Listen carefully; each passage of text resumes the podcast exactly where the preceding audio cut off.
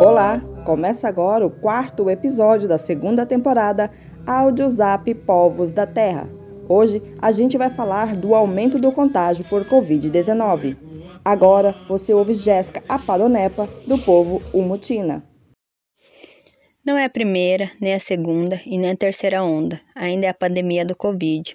O vírus é espalhado de pessoa para pessoa, de um jeito muito rápido. Ao tossir, espirrar, esfregar as mãos nos olhos, você pode pegar a Covid ou ajudar a espalhar. Até você perceber que está doente, você já entrou em contato com várias outras pessoas pelo caminho e passou o vírus para ela. Em 2020, quando o caso da doença parecia diminuir e a lotação dos hospitais também, as pessoas voltaram a circular, muitos até sem o cuidado com o uso da máscara. Isso aumentou o número de pessoas contaminadas, em um cenário parecido com o de 2020.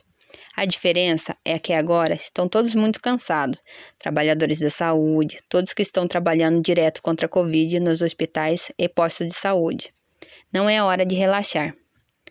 Parente, caso tenha se vacinado, não deixe de realizar os cuidados básicos. A manutenção desses cuidados evita a circulação do vírus. Para falar sobre o descontrole da pandemia no Brasil, a gente conversou com epidemiologista e professor da Universidade Federal de Pelotas, Pedro Halal. Olha, na verdade, uh, as variantes elas são praticamente uma consequência do descontrole da pandemia no Brasil.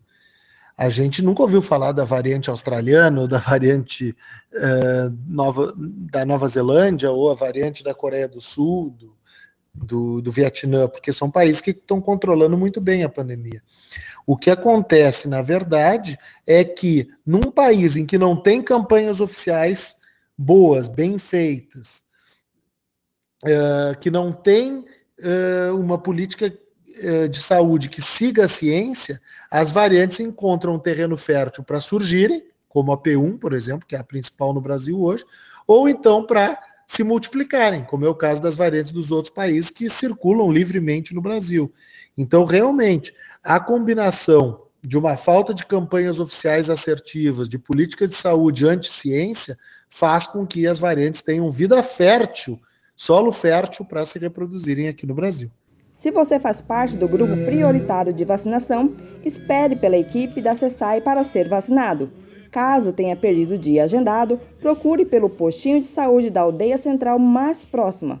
Continue se cuidando, mesmo depois de vacinado, usando máscaras, limpando as mãos com frequência, não compartilhando objetos pessoais, evitando andar em multidão e não coçando os olhos ou boca quando estiver fora de casa. Não acredite em mentiras. A vacina é o único jeito de interromper a circulação do vírus e manter todos os parentes vivos e bem, porque ainda não há remédio que cure.